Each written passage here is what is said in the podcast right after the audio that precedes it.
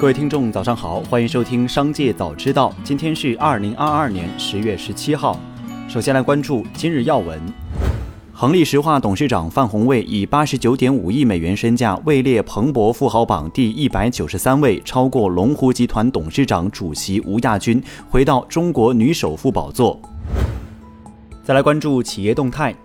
贵州茅台公告，前三季度净利润四百四十四亿元，同比增长百分之十九点一四。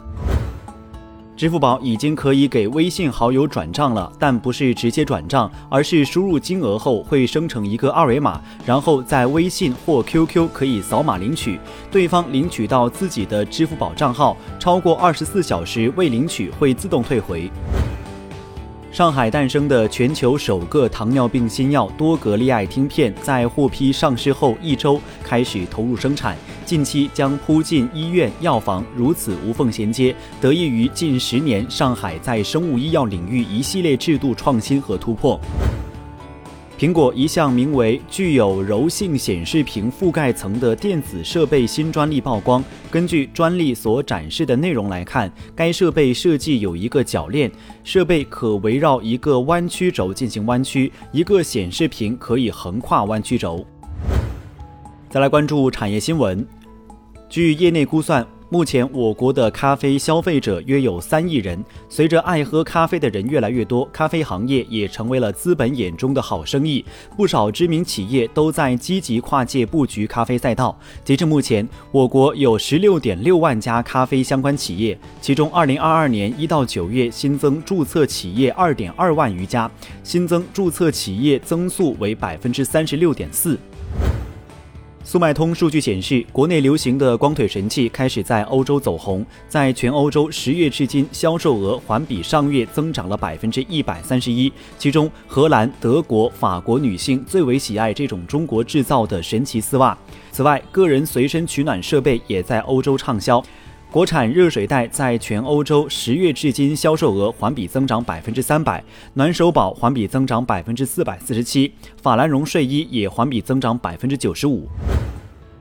据外网 ST 公司发布九月中国手游全球收入排行榜显示，累计有四十二个中国厂商入围全球前一百名，合计吸金十八点八亿元。国内公司资讯方面，中青宝推出国内首个元宇宙婚礼产品，引发不少网友吐槽。腾讯《王者荣耀世界》著作权获批，为进一步出海奠定基础。完美世界第三季度游戏业务预计实现净利润三点五亿元至三点七亿元，表现不俗。最后，再把目光转向海外。据当地媒体报道，西班牙政府向欧盟发送了一份包含两套方案的2023年国家总预算计划，以应对俄乌冲突下经济的高度不确定性。其中，第二套方案预计将比第一套方案新增支出100亿欧元。西班牙政府在计划中表示，新的预算计划旨在对受能源价格上涨最严重的民众和企业进行援助，以应对通货膨胀的加剧。韩国警方和消防部门表示，经调查，初步研判 SK 公司 CNC 板桥数据中心前一天失火是电气因素导致电气设备室电池周围起火所致。警方表示，经调查发现，安装在地下三层电气设备室的五个电池机架全部烧毁，电池和机架附近似乎因电气因素失火。汽车行业研究机构标准普尔全球移动日前发布一则报告，显示，欧洲能源危机使欧洲汽车行业面临巨大的能源成本压力，加之冬季来临前的能源使用限制或将导致汽车工厂停产。从今年四季度到明年，欧洲汽车企业每季度预计减产百分之三十到百分之四十。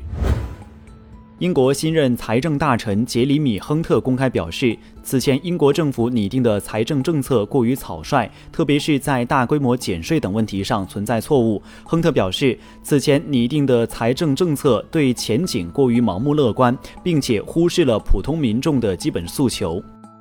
以上就是本期《商界早知道》全部内容，感谢收听，下次再见。